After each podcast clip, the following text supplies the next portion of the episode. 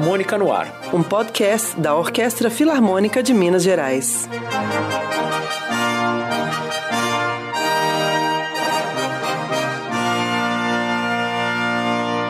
Olá, este é o podcast Filarmônica no Ar, um programa realizado pelo Instituto Cultural Filarmônica. Esta temporada tem patrocínio da CEMIG. Eu sou Ana Lúcia Kobayashi, arquivista da Orquestra Filarmônica de Minas Gerais Estou aqui com Carol Tenório e César Petená para falarmos sobre partituras. Oi, eu sou a Carol Tenório, trabalho na Sinfônica de Campinas desde 2006. Sou César Petená, estou na Sinfônica do Estado de São Paulo desde 2010 e obrigado pelo convite. E vamos lá, vamos falar desse assunto legal. Bom, então vamos começar falando um pouquinho sobre o surgimento da publicação musical, né? É, as partituras impressas, elas começaram a ser feitas em larga escala aí por volta né, de meados do século XV, quando o alemão Gutenberg criou a primeira prensa. Né? Até então, os músicos utilizavam manuscritos, né? obras escritas à mão, uma por uma, né? o que claramente deveria ser um trabalho extremamente exaustivo, né? que demandava muito tempo e corria um, um grande risco de erros, né? De cometer os erros nas, nessas cópias manuais. E, mas mesmo assim, com essa, com essa criação da prensa, é, esse método né, manual de cópia de partituras à mão ainda persistiu por mais alguns séculos. É, mais alguns séculos até hoje, né? é, é, puxa, esse, essa história é muito você falou de propensa a erros, né? Imagino que era naquela época se fazer uma placa feita em madeira ou em metal para poder transferir ao papel e ter um erro nisso, né? E você ter que refazer essa madeira por causa de uma nota, um compasso. Né? É muito só de pensar nisso nos dias de hoje cansa, né? Só de pensar. e Bom, uma das, você estava falando da, do começo da impressão, né, em, em, grandes cópias, né, em grandes números, digamos assim. Uma das primeiras publicações que se tem notícia foi o Messali Romanum, de 1476, que era um conjunto de 16 cantos litúrgicos. Mas a, foi o Ottaviano Petrucci, italiano, que teve, assim, que o nome representa o primeiro primeira manifestação de impressão musical em massa mesmo, né? Isso durante o século XVI. Ele publicava a obra dos compositores da Renascença, como Josquin Desprez. É, bom, o método dele consistia basicamente em três etapas, né? Em que se passava para o papel primeiro só o pentagrama, na sequência textos, indicações de texto e por último as notas musicais. Bom, e eu acho que é meio de se imaginar que a partir daí outros métodos foram se desenvolvendo e é claro que com a maior é, maior número de compartilhamento de música, de papel musical, isso lá para o século XVIII já começa a virar também uma questão de direito autoral, né? As obras começam a circular e aí esse assunto de o direito de cada obra, o direito de execução, acho que já começa a, a permear o, o, campo artístico desse, desse período.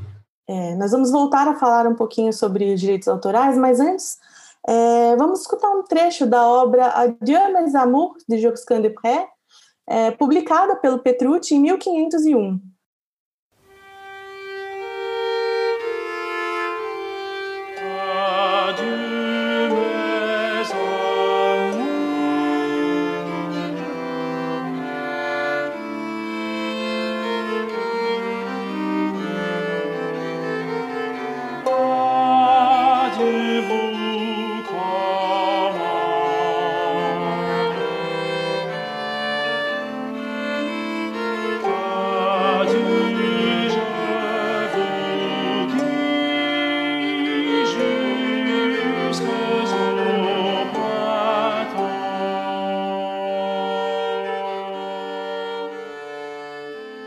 Ainda é, falando sobre a impressão de partituras, né, quem saiu na frente nesse quesito foi a Alemanha. né? Foi, foi lá que as primeiras grandes empresas de publicação musical surgiram no século XVIII. É, a gente tem aí em 1754 o editor Bernhard Christoph Breitkopf, é, que ele decide se, se especializar nessa área, né, na área da música, e foi muito bem sucedido, né?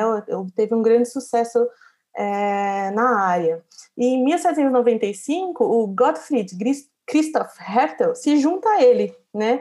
E aí então eles formam a tão conhecida entre músicos e arquivistas a editora Breitkopf Hertel, né? E eles foram os primeiros editores de obras de compositores como Beethoven, Haydn, Mozart, Schubert, Schumann, Wagner e muitos outros. É, e nesse período também, é, outras grandes editoras apareceram, né? A gente pode falar de 1770, que surgiu a Schott, e 20 anos depois, em 1790, teve a Sinrock. E elas estão até hoje em atividade, né? Publicam assim obras de compositores super conhecidos, como Hindemith, Stravinsky, Mendes, Sobrames. Eu acho só interessante também acrescentar uma coisa que muitas vezes uh, nós temos obras que são que têm duas edições diferentes, né? Que é, sempre tem uma dessas, assim, o maestro fala, eu quero a edição Calmas, eu quero a edição Bradcott, de uma mesma obra, então não necessariamente a gente vai achar a obra somente numa editora, né?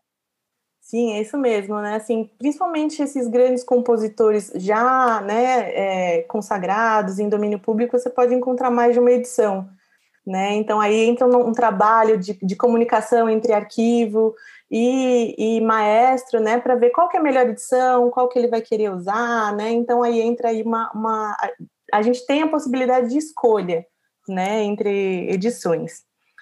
E então, assim, a partir dessa, dessas grandes editoras que foram surgindo na Alemanha, aí foi uma profusão, né, pelo mundo todo. Hoje em dia a gente tem editoras no mundo inteiro, é difícil até elencar as maiores delas, né, mas a gente tem inúmeras, né. Hoje a, o acesso à partitura impressa é, é muito mais fácil, né, e rápido. E, então, é, vamos escutar agora um trecho da Sinfonia número 5 de Beethoven, que foi uma das obras publicadas pela Breitkopf Hartel.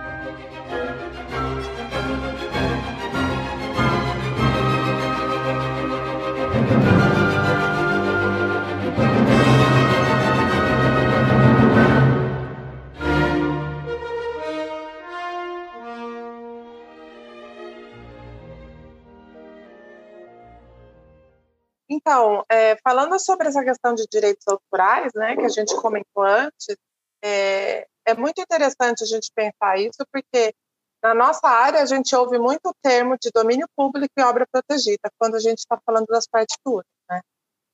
É, o Brasil ele segue a Convenção de Berna, que é uma convenção de 1886. Eu acho muito interessante que isso é uma coisa assim discutida há muito tempo, não é uma coisa atual. Então, quando a gente fala de direitos, é uma coisa que realmente a sociedade tem discutido há muito tempo. É muito bacana. E a gente segue, o Brasil faz parte da Convenção de Berna, né? É, no Brasil, a lei prevê a proteção de obras de até 70 anos depois da morte do compositor. Então, até 70 anos que o compositor faleceu, essa obra ainda é protegida.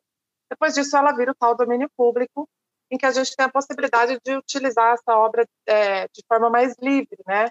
Inclusive, antes disso, não são permitidos arranjos, alterações, cortes, extensões, sem que você tenha autorização que seja de quem detém o direito daquela obra. Às vezes uma editora, às vezes um familiar. Então, tudo isso é muito importante para a gente e o arquivista tem que estar muito atento a isso. Porque é, essa convenção de Berna, ela se equipara a uma Constituição. Então, assim, não é simplesmente um acordo entre as pessoas, entre os países, ah, vamos ser legais uns com os outros. É uma coisa de lei mesmo, né? E ela deve ser seguida à risca. E o interessante é que nessa convenção, eles falam de. A convenção sugere que você tenha esse, esse, essa proteção até 50 anos de morte do compositor. Só que ela também sugere, nesse mesmo artigo do, da convenção, que cada país pode decidir ou não aumentar esse tempo. E no caso, o Brasil, ele segue também a Lei 9.610, que é de 98, e lá está definido que são 70 anos de morte. Então, a gente tem sempre que pensar nisso, né? Então, depois do tempo de morte definido, que no caso do Brasil é 70 anos, o compositor entra em domínio público, a gente pode utilizar a obra e explorar livremente, né? como, por exemplo, a gente tem Vila Lobos, Shostakovich, Prokofiev, que são compositores ainda protegidos por lei. Já em compensação, Carlos Gomes, Mozart, Ravel, Tchaikovsky, Mahler, eles já estão em domínio público. Então, essas a gente já tem maior possibilidade de trabalhar material. Né? É, a, e as leis de direito autorais também mudam de país para país. Enquanto que no Brasil, a gente sabe que, apesar da convenção ela sugerir 50 anos, a gente utiliza 70 anos. Quando você fala no Canadá, por exemplo, o compositor ele fica protegido até 50 anos depois do falecimento. Já nos Estados Unidos, as obras não são protegidas pelo, pela morte do compositor, mas sim pela data de publicação dela. Então, toda obra composta até 1925 estão em domínio público. Então, é justamente essa, essas diferenças né, entre os países que causam uma grande confusão é, para nós arquivistas também. Né? A gente precisa ficar muito atento a isso, porque, por exemplo, vou dar um exemplo prático, né? A Sagração da Primavera de Stravinsky é domínio público nos Estados Unidos, né? Então, uma orquestra lá dos Estados Unidos pode comprar a obra e tocar livremente, né? Já que no Brasil ela ainda é protegida, né? Então a gente não pode é, comprar. Existe esse material à venda, né, nos Estados Unidos, mas eu não posso comprar esse material e usar ele aqui no Brasil, né? Justamente porque aqui a lei é diferente. Então é o papel do arquivista justa, também justamente fazer essa ponte, né?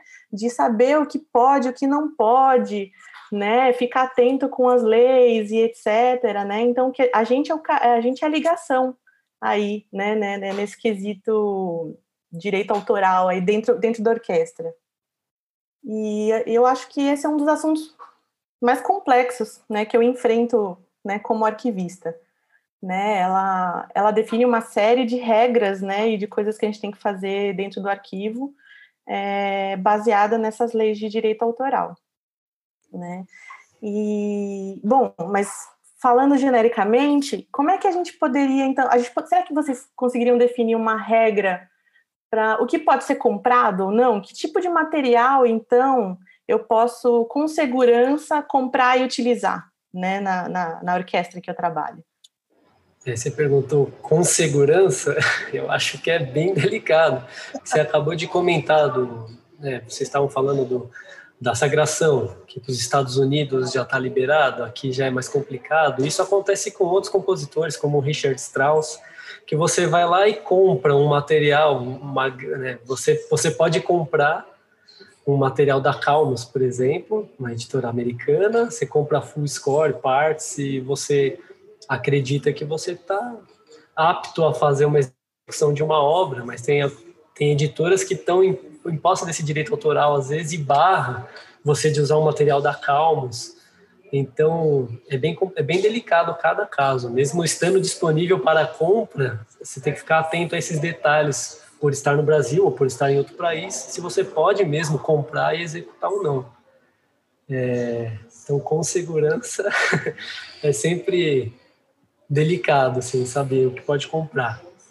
E agora, a questão dos compositores de domínio público, eu acho que é um pouco mais é, simples, né? mais seguro você fazer uma compra de obras de Mozart, Beethoven e, e Bach, né? E como a, a Carol disse, existem várias edições, às vezes, da mesma obra, então você precisa fazer uma pesquisa prévia de qual edição vai suprir sua, sua necessidade, do, do, corpo artístico que você está tocando, o maestro que vai é, dirigir tal obra, né? É, e, assim, vale a pena por um detalhe que muito músico pergunta, né? Poxa, mas essa música está disponível na internet, eu posso baixar e tocar? Por que vocês não baixaram e tocaram? Tem que esperar o material chegar e etc. É porque é aquela coisa quase como se fosse um livro mesmo nesse caso, né? Eu penso a obra está em domínio público, a execução dela, mas e a editora, né? O editor que trabalhou para transformar aquela obra tão palpável, né? Uma partitura tão. Então você tem que comprar o material, digamos, para é, para estar tá no seu acervo mesmo, né? É, é isso mesmo, né? A gente tem que tomar muito cuidado, assim, porque hoje em dia a gente encontra muita coisa na internet né? Então a gente precisa ficar bem atento com isso, porque existem penalidades né? Então é, é bem importante a gente saber o que pode e o que não pode ser tocado. É, o, então, assim, eu, eu creio que o ideal é sempre comprar o original, né? É, e a grande vantagem, né, no, no arquivo, quando você compra uma obra, é que ela, ela vira acervo, né? Então, assim, você não comprou uma sinfonia de Beethoven uma vez, você não precisa comprar ela de novo, ela vai para o seu acervo e toda vez que a orquestra quiser tocar aquela sinfonia, é só você tirar o material né, do, do seu acervo e a orquestra utiliza de novo. Né? Você não precisa ter outros tipos de gasto quando você compra esse material. Né? Então, eu acho que assim é uma, é, é uma grande vantagem quando a gente consegue né, fazer a aquisição desse tipo de material porque é o trabalho, é um trabalho só, né? Sim, é, ainda, tem, ainda teria a possibilidade de você adquirir uma sinfonia de Beethoven da Breitkopf, por exemplo, e trabalhou nela várias performances e chega numa determinada performance que algum maestro convidado usa uma Bernreiter, uma outra edição. E nem sempre vai estar dentro do orçamento você comprar uma segunda edição da mesma obra, né? E aí entra o trabalho do arquivista, que é aquele trabalho de igualar as edições ao máximo possível, né? Pôr as mesmas marcas de ensaio ou alguns apontamentos de uma edição passar para outra, para você poder usar o material que você já adquiriu, né? Ou se está dentro do orçamento, se é uma coisa não muito custosa, você adquiriu outra edição. E aí, novamente, como você disse, o acervo vai ficando mais rico mesmo, né? Sim, exatamente. E é, e é uma coisa que perguntam bastante também, assim, ah, é, então, assim, a regra é domínio público, a gente pode comprar, então é, os compositores que ainda não estão em domínio público, a gente não consegue comprar. Não é bem assim, né? O que a gente vê mesmo é um acerto de entre editor e compositor, né? Então você tem obras, por exemplo, de John Williams, que é um que é um compositor ainda vivo, né? E, mas você consegue comprar a obra dele para orquestra, né? Então, é, você tem aí Harry Potter, né? Jurassic Park, Star Wars, né? Que são obras que as orquestras do mundo inteiro tocam, né? Então, mas aí, é, por acordos, né, entre editor e compositor, decidiu-se então entre eles que o material seria vendido e não alugado, por exemplo. Né? Então toda essa questão a gente poderia resumir assim brevemente numa regra, né? É, de que obras em domínio público você consegue comprar, mas tem aquele ditado, né, de que toda regra tem sua exceção, né? Você vai ter esses casos também, né? Então, por isso que eu, eu digo que isso é uma questão bem desafiadora, né, para o arquivista, porque assim é, as exceções são inúmeras, né? Então a gente tem que tomar cuidado com, com, com essas coisas. Né? Então, como um exemplo de, de compositor em domínio público, uma obra que a gente pode comprar livremente, ter no nosso acervo e tocar né, quantas vezes a gente quiser, vamos escutar então um trecho da Sinfonia número 4 de Tchaikovsky.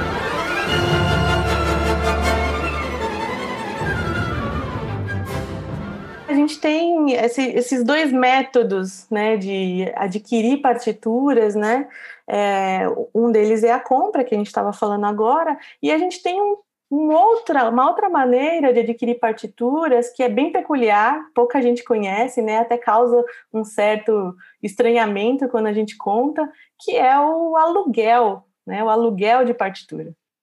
Pois é, esse assunto é bem curioso, né? Inclusive dentro da orquestra, né? Músicos assim que não, mas esse material é alugado? Como assim, né? Acho que pouca gente sabe dessa peculiaridade, né? Como você disse. E é isso mesmo. Então, é, para esses compositores em que a obra não está em domínio público, é, não só a obra, mas o material, né? Até eu acho que, acredito eu, até como uma forma de tentar proteger essa obra, esse material é alugado pelas editoras. Então você não você não pode comprar, esse material não está disponível para compra, você não adquire essa partitura para o seu acervo e você faz o aluguel desse material. Então você solicita para a editora, você precisa dizer antecipadamente é, o, que, o que vai ser feito com essa obra, são quantas apresentações, é, são apresentações de uma orquestra profissional ou de um grupo acadêmico, se dessas apresentações vão ser transmitidas de alguma forma, televisão, rádio, é, internet, então tudo isso está é, tá detalhado na sua solicitação da obra. Né? Então vou é, solicitar uma obra do Shostakovich e tem que dizer tudo isso. Vai tocar tal dia, tal dia, com tal grupo, tal maestro. E a editora, depois disso, depois de acertar das contas, o valor que isso vai vai, né, vai custar para a orquestra. O arquivo então solicita e recebe essas partituras, recebe a caixa com todo o material, com o set de orquestra, ou seja, a parte de todos os instrumentistas, um número de cordas que é compatível com o número de cordas da orquestra que você vai utilizar, uma partitura, né, que é a partitura do maestro, e você recebe esse material trabalha no que for preciso nesse material, com anotações, unificação de arcadas para as cordas, é, e, e, assim, esse material que chegou da editora vai para a estante, vai para o palco. A orquestra utiliza esse material e, após os concertos, o, ar, o, o arquivo da orquestra recolhe tudo, checa tudo e manda de volta para a editora, né? Então, é um aluguel mesmo. Você recebe esse material, tem que mandar de volta, sem perder nada, senão, além do custo da performance, o custo de envio, né, da chegada e devolução do material. É, caso alguma coisa tenha acontecido com o material, danificou, perdeu, ainda tem uma, uma multinha para deixar um pouquinho mais complicado o, esse processo todo, né? Só queria com complementar, né, isso que como é um aluguel, o próprio nome já já diz assim, tipo, a gente tem um contrato, né? É assinado um contrato entre as partes, orquestra e editora, né? Com cláusulas, né? Com tudo que a gente tem que cumprir, né? É, parece que a gente está alugando um apartamento, né? E é, tem, tem prazo de devolução, tem, tem que devolver em condições, né? Não pode, não pode usar caneta, só pode usar lápis, né? Então tem uma série de regras, né? Então eu sempre assim, esse material que a gente aluga e é sempre uma surpresa, né? A gente a gente fica esperando assim, era uma é uma caixa de surpresa, porque você nunca vai saber o que, que vai estar lá dentro, né? Pode ser que venha um material novinho que ninguém nunca usou e aí você vai poder pôr na estante feliz, sem problema nenhum. Mas também, né, o que acontece geralmente, na maioria das vezes, é vir um material muito velho, né? Então, assim, já chegou partitura aqui é, de 1950, né, de 1960. Então, imagina, são décadas de uso da mesma partitura. Então, você pode imaginar como é que é que ela chega, né? Então vem partitura rasgada, manchada, é, suja, muito rabiscada, né? Então é um trabalho, é, é, um, é um material muito difícil de trabalhar, né? Eu acho que é o que dá mais trabalho para o arquivista é o material alugado. Aqui a gente já alugou algumas vezes da USESP, que a USESP faz esse aluguel, né, César? Aluga. E também já aluguei da Academia Brasileira de Música, né? E realmente, Ana, isso que você falou, às vezes chega o material limpinho e às vezes chega o material com anotação, assim, às vezes nem tá tão é, sujo, mas tem anotações, porque os músicos eles estão tocando, eles estão fazendo anotações de, é, de coisas de ensaio ou interpretações do maestro, arcadas, etc. Eu não sou contra anotações, é, é óbvio, né? Isso, a partitura é feita para isso, né? Você tem um papel ali na sua frente para você fazer as anotações necessárias, de dedilhada, de, ar, de arcada e etc. Isso é tudo completamente normal. É, a gente só tem que tomar muito cuidado com essas coisas, né? De canetinha colorida, marca-texto, né? Ou mesmo com lápis, às vezes rasbi, rabisca tão forte que é impossível apagar, né? Então a gente tem que ficar sempre de olho nisso, porque às vezes a editora pode considerar isso como como destruição da parte. Você tem que ter, você depois vai ter que pagar uma nova. É verdade. Mas sabe que aqui a gente, eu já tive uma situação em que a gente pegou diretamente com o compositor, né? Não era aluguel com editora.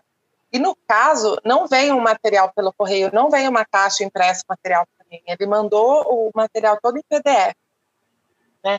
E eu me lembro que esse, esse foi um concerto que a gente fez, é, que era o repertório todo com compositores vivos e os compositores mandando um repertório para gente, são uns quatro compositores, e dois deles mandaram, todos eles mandaram material em PDF, nenhum deles era brasileiro também, e dois deles me pediram para, depois do uso, destruir o material.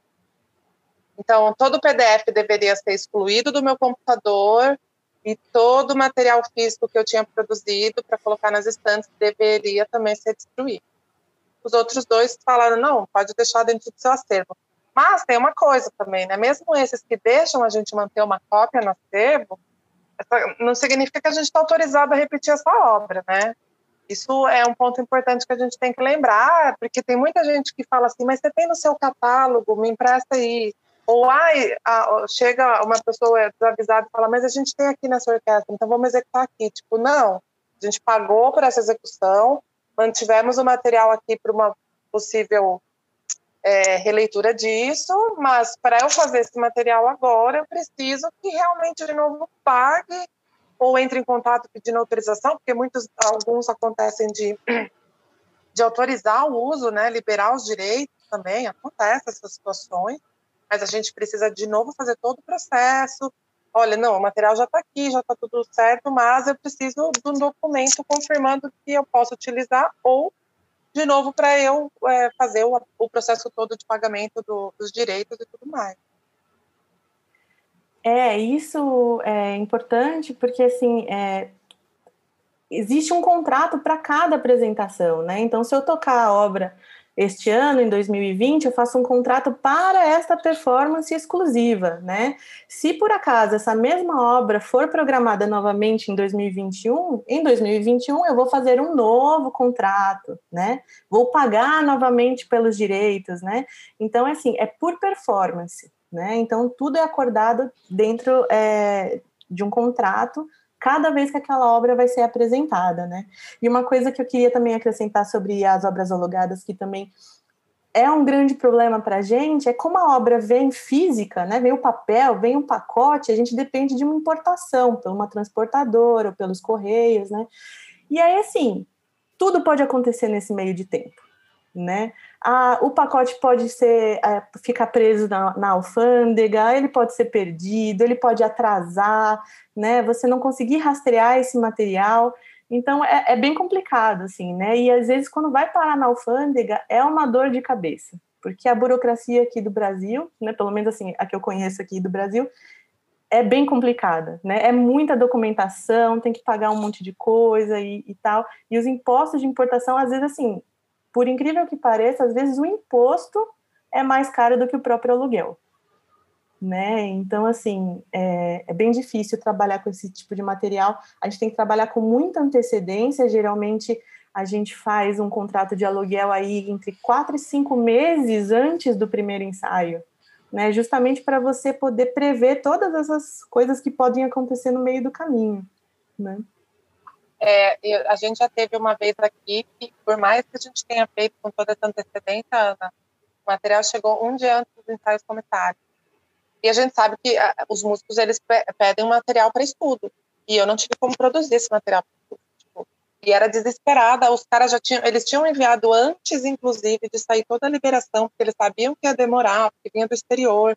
E a gente contando que se tiver greve do correio e tudo mais, e mesmo assim chegou em cima da hora. É desesperador. E material chegar em cima da hora é, são várias complicações, né? Porque é, primeiro que você confia no que você conhece da obra pelo site, pelos livros e tal. Mas aí, se é uma obra que a orquestra nunca fez, chega o material e você descobre uma orquestração diferente, aí já gera um primeiro estresse, né? Que ter que chamar um músico que não está chamado. Ixi, tem um corno inglês e não estava no site. Então já é o primeiro susto. Outra coisa, se o material veio em péssimo estado, como a Ana falou, ou se ele veio novinho também, porque o novinho ele também tem problema. Se ele é novinho, não tem anotação nenhuma, não tem arcada para as cordas, aí o material vai limpo para a estante, também dá trabalho no ensaio, então o material chegar em cima da hora gera um, um problema, assim, para o arquivo, que é um problema para performance, né? Tudo fica mais complicado de sair nos ensaios da orquestra, né? É, gente, trabalhar no arquivo é pura emoção, né? A gente lida assim com, com o inesperado o tempo todo, né? É, emocionante, coração a mil a temporada inteira. E então vamos ouvir agora um trecho de um compositor ainda protegido, é, que a gente tem que alugar toda vez que ele é tocado, a gente tem que fazer um aluguel para performance. E que é Igor Stravinsky. Inclusive, o ano que vem a gente comemora 50 anos de falecimento. Né? Nossa temporada está cheia de obras de Stravinsky, cheios de aluguéis para fazer. Né? Então, vamos escutar aí um trechinho do Pássaro de Fogo, regida pelo próprio Stravinsky. you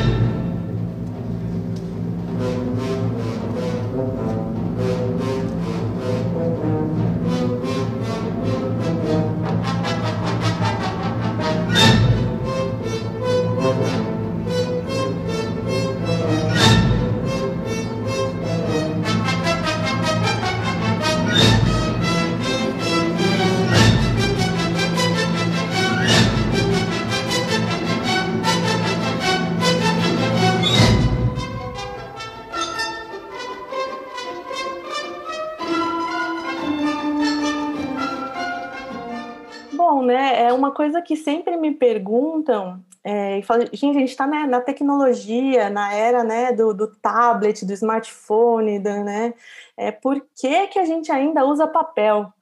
Né? E assim, não dá só para a gente digitalizar e colocar assim um PDF no tablet e ler, né? Como é que fica essa história assim?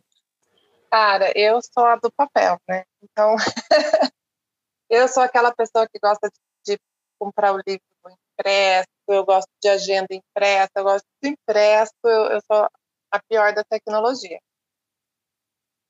Então, assim, quando eles me pedirem para fazer isso, eu vou ter, eu vou sofrer mais ainda para poder aprender tudo que eu preciso aprender a respeito disso, porque é, eu, eu, assim, o pouco que eu sei, eu não, eu não acho que seja uma coisa tão simples de ser feita, né? Porque você tem que, primeiro você tem que ter equipamento para todos, né? Então, se você tem uma orquestra de, sei lá, 60 músicos, você tem que ter equipamento para todos. Você tem que ter é, certeza de que não vai dar. E a gente sabe, tecnologia acontece, né? Dá um problema aqui, outro ali, quantas vezes, né? Cai a internet, isso, aquilo. É, então, a tecnologia pode dar algum problema, então você tem que ter um backup de tudo aquilo.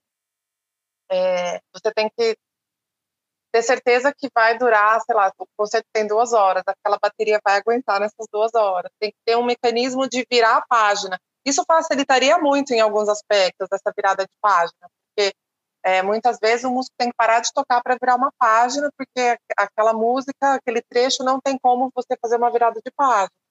Então isso facilitaria nesse aspecto, mas e como é que vai ser feito isso? Né? É um piscar de olhos? É, é um toque na tela? é, um, um, botãozinho no pé, né? Então tudo isso tem que ser muito elaborado e tem que estar muito certo. E também os músicos muito familiarizados com isso. Hoje a gente já vê bastante gente usando, né? Muitos solistas já aparecem usando um, um aparelho eletrônico carregando sua partitura. Isso aliviaria, aliviaria muito o nosso espaço físico de, de partituras, porque um acervo muito grande, muito papel, muita pasta, você reduziria muito isso, mas você também tem que ter isso tudo em acervo digital. Então, é para digitalizar todo esse material, né? Então, é um trabalho assim para ser feito de uma forma muito trabalhosa. Não é? Eu acho que não vai ser uma coisa que vai acontecer da noite para o dia, pelo menos aqui na realidade que eu vivo, né? É, tem toda a questão também do, do custo de, de, toda essa mudança, de, dos músicos se adaptarem, da gente digitalizar o acervo. Então, assim, eu encontro é, coisas positivas, mas eu também acho que, talvez pela minha inércia em acompanhar a tecnologia, eu também vejo alguns, algumas pedras no caminho aí. É, tem esses dois lados mesmo, né? O, a tecnologia para ajudar o arquivo, mas a tecnologia na performance ainda, eu acho que ainda vai caminhar um pouco ainda, ainda tem que evoluir um pouquinho por, por essas coisas, do que pode acontecer na hora ali, né? A música é uma arte tão momentânea, né? Tão a coisa está acontecendo ali, não tem como parar, voltar, né? Não tem como não tem como dar um problema assim no meio, né? Então, ó, é, assim, eu, eu, eu até pensei que fosse, seria mais rápido essa mudança para o digital, mas agora com essa pandemia, é, teve alguns exemplos de que provam que a coisa ainda é no papel para a música, né? Nós aqui voltando super devagar, né, as atividades, assim, com, com várias alternativas, né? E uma delas é que a gente acreditou que os músicos iam trazer seus tablets e, e né, foi dada a opção para tentar amenizar contato, né? Nós mesmos do arquivo a gente não põe mais pasta no palco, todo, cada músico tem a sua própria partitura, enfim. A gente pensou, nossa, agora agora vai para o digital, né? E que nada, assim, para minha surpresa, na orquestra tem um ou dois que traz o o tablet no, no dia do concerto, usa um dispositivo de pedal para virar a página, mas a grande maioria, mesmo nesse momento de, de, é, novo, assim, ainda prefere o papel, porque é isso mesmo, são as anotações, é, é o, é, o costume, né, essa, a cultura mesmo, né, da partitura na mão, é, mas assim, muitas coisas vão, vão agilizar, né? A, a, aquisição de material, se fosse assim mais simples, né? Algumas editoras já têm né, essa possibilidade para alguns repertórios, né? Elas vendem em PDF com uma marquinha do CPF de quem comprou, do documento de quem comprou a partitura, vai como uma marca d'água ali no documento. O PDF vem bloqueado, você não consegue é, fazer muitas coisas, editar, né? enfim, eles dão uma bloqueada no arquivo para a coisa ficar mais oficializada. E, e é, é, é, pequeno ainda o repertório que, que pode se fazer isso, mas ajuda muito. É um caso super recente. Essa semana estamos com um programa ensaiando com música é, música antiga, né? Então tem Corelli, Geminiani, é, Handel, Carl Philipp Emanuel Barr e, e tinha algumas coisas que com essa mudança de repertório de, de, da, da, programação, a gente se deu conta que não tinha super perto assim dos primeiros ensaios. É, não haveria tempo de fazer uma compra, esse material vir, né, por correio, chegar aqui. E, e, por sorte era um repertório que a editora vendia em PDF. Então, nossa, isso facilitou muito. Foi um clique, comprou, baixou o material e a gente faz a impressão. Né? Então, é, mas, ó, eu acho que é um processo que vai demorar muito, até por causa dessa coisa do, do direito autoral, da confiança, do querer manter o direito da edição. É, então, essa vantagem que agilizaria o trabalho do arquivo, eu acho que demora para acontecer. E na performance, eu acho que demora um pouco mais por essa insegurança, né? Eu até não me lembro, não sei se vocês podem me, refrescar a memória e lembram disso, mas Giancarlo Guerreiro, um maestro que vem sempre aqui como convidado, comentou comigo várias vezes que tem algumas orquestras nos Estados Unidos que experimentavam sistemas de várias estantes digitais em que o Spala mudou o arco, o naipe reconhece e o arco já vai unificado na telinha de cada um, mas eu não lembro que orquestras fazem isso, o nome desse sistema, e se a coisa ainda está em teste. Alguém, não sei se vocês podem, se vocês lembram disso. É, então, a gente, eu tenho visto algumas iniciativas, né, nessa, nessa, nessa, nessa área. E, assim, a gente tem, acho que a grande questão, são duas grandes questões. A primeira é o custo, né? É, então, assim, você teria que ter um tablet para cada músico, né? Isso é um custo, né? Claro, né? É, então, tem esse custo. Tem a questão dos direitos autorais, né? Porque não é simplesmente você sair digitalizando todo o seu acervo e colocar ele num tablet e sair tocando. Isso não pode, né? Então ainda ainda tá, ainda estão ainda estão discutindo esse processo de como é que vai ser essa questão de, de usar uma partitura digital e os direitos autorais, essa questão do aluguel também está muito está sendo muito discutida, né? Mas já existe aplica existem alguns aplicativos já que fazem parceria com as editoras, né? Então, assim, além de você fazer o custo, a compra dos, dos tablets, você paga uma mensalidade, é uma licença, né? Você paga uma licença para cada tablet que você for usar, né? E você tem uma conta dentro desse aplicativo, e o aplicativo, você vai gerenciar as partituras a partir desse aplicativo. Então, eu vou alugar a peça por esse aplicativo, né? Então, mas assim, continua todo o esquema, fazendo contrato, eu vou tocar no dia tal, né, com o maestro tal. É, e, aí, e aí tem coisas interessantíssimas, assim, que eu acho que, assim, eu, eu fiquei bastante animada, apesar de, assim, de ver que isso é um futuro um pouco distante, mas, assim, eu fiquei bastante impressionada com algumas coisas de, por exemplo, você aluga, né, exatamente isso, o, o Spala marca os arcos, todo mundo já recebe os arcos, né? A gente fica livre daquele trabalho de passar os arcos manualmente para cada uma das estantes, né? Isso já já assim economizaria um tempo gigantesco dentro do arquivo, né? E eu participei de umas conferências também de, de um desses aplicativos e eles falaram da possibilidade de é, armazenar os dados que a sua orquestra fez durante aquela performance, né? Então, por exemplo, aluguei a sétima sinfonia de Shostakovich né? A orquestra usou, cada músico fez sua anotação, as arcadas que, que eles decidiram ser melhores e tal. Esse arquivo vai ficar disponível para uma próxima vez, entendeu? Então, como numa outra temporada eu quiser alugar essa mesma sinfonia, eu posso é, é, solicitar o acesso novamente àqueles mesmos arquivos que eu utilizei no concerto. Então, imagina só, tá tudo pronto, né? Tanto questão de arcadas como de marcações. Então, achei tudo isso bem interessante. Fora essa questão que você falou também da rapidez, né? É, essa coisa, porque, como eu falei, o frete internacional demora demais, né? Tanto para vir quanto para voltar. Então, assim, também já seria outro facilitador que seria essa, essa velocidade que você faria pelo aplicativo. Tem a rapidez entre aqui, né, na casa, né? A gente tem um Spala que está acostumado com, com é, um tablet, ele faz, ele estuda usando o tablet, ele faz marcações é, já no tablet, então o, o, o, contato do arquivo com Spala para marcado de arcadas é muito rápido agora, né? Você não precisa mais ter ele na casa para retirar a partitura, marcar, aí ele voltar na casa para deixar. Não, a gente mandou para ele, ele marca, já vem anotadinho.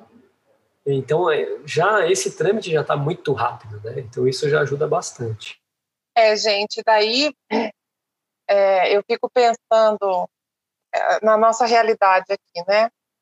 Então, com essa fala do César, você precisa ter um músico que se relacione bem com essa tecnologia. E aí eu penso também numa situação que a gente tem bastante, que está tendo de uns anos para cá, são eles pedindo para a gente aumentar a cópia da partitura. Porque alguns músicos têm dificuldade de ler às vezes a partitura é pequenininha, gente. Eu, eu às vezes olho para uma partitura e falo, meu Deus, essa aqui eu preciso aumentar mesmo. Então, como é que funcionaria, sabe, numa situação dessa? Então, sabe, ele não tem um tamanho. Às vezes eu uso uma folha é, bem maior do que um ofício assim, para alguns. E como é que eu vou fazer? Botar uma TV na frente, né? Então, a luz poderia atrapalhar alguns também. Eu, eu acho que isso é uma coisa de muito debate ainda. Muitos testes precisam ser feitos, a gente pode aproveitar esses testes que estão sendo feitos no exterior, mas é, é adaptar cada um à sua realidade, né? Porque talvez a gente tenha que, a hora que, que, que ah, vamos implantar, talvez tenha que ser meio híbrido, porque alguns músicos podem não se adaptar bem ou podem precisar de algo um pouquinho diferenciado. Para vocês terem uma ideia, eu tenho um músico aqui ele prefere que eu faça, que eu prepare o material dele numa folha amarelada. Porque, às vezes, por exemplo, esse conceito de Natal que a gente está é, preparando esse ano são todos arranjos, né? Então, o arranjador mandou material para mim e eu fiz a impressão da, das partituras. Esse músico específico, ele sempre quer que eu faça num papel amarelado. Então, é, a gente ainda teria que lidar com esse tipo de coisa para ir se adaptando, né? Cada um à sua realidade. Sim, é isso mesmo. Eu acho que não vai ser uma transição fácil, né? Por muitas questões, tanto assim de uso, quanto de custo, quanto de direitos autorais, né?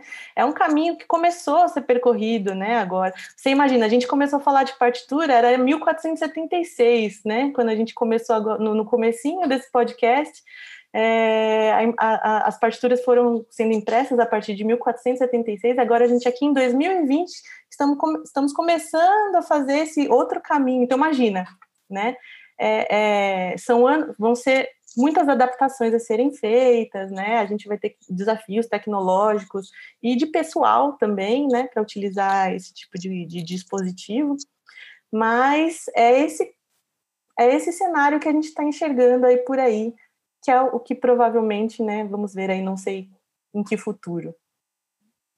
Então, é, vou trazer agora para vocês um exemplo de uma das obras que você pode alugar por esses aplicativos que já estão sendo usados, né? Você pode alugar a obra pelo aplicativo, receber ela no seu tablet para executar, né? É, eu separei aqui um trecho da Dança Brasileira de Camargo Guarnieri. É uma das obras que você consegue alugar é, pelo aplicativo.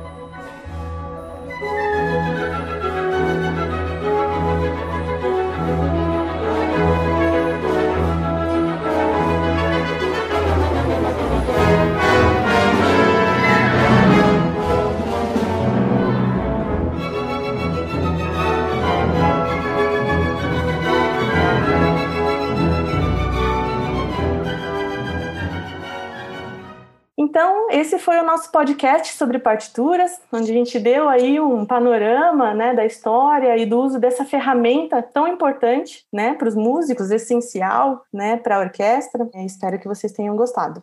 Queria muito agradecer a oportunidade de estar aqui com vocês, foi muito legal essa troca, essa conversa, conhecer vocês assim é, mais perto, mesmo que virtual, né? É uma forma da gente se aproximar. Então, nossa, muito, muito obrigada mesmo. Estou muito feliz de poder contribuir para o trabalho é, da Filarmônica. Desejo sucesso a vocês todos e a todas as nossas orquestras e a todos os nossos arquivistas que sofrem e lutam como nós. Obrigado mais uma vez pelo convite. Foi um prazer mesmo conhecer a Carol. Nunca tinha conversado com ela. Ana, já tive várias conversas sobre arquivo.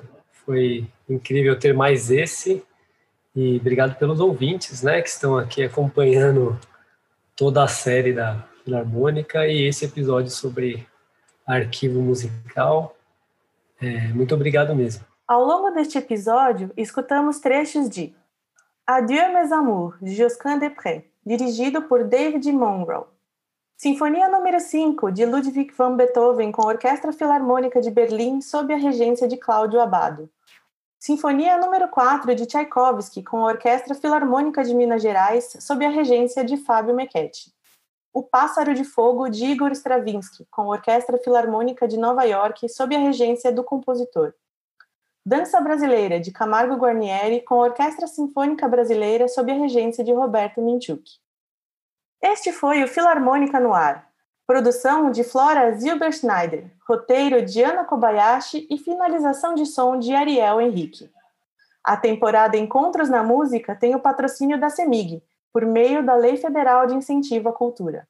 Realização: Instituto Cultural Filarmônica, Governo do Estado de Minas Gerais. Secretaria Especial da Cultura, Ministério do Turismo e Governo Federal, Pátria Amada Brasil.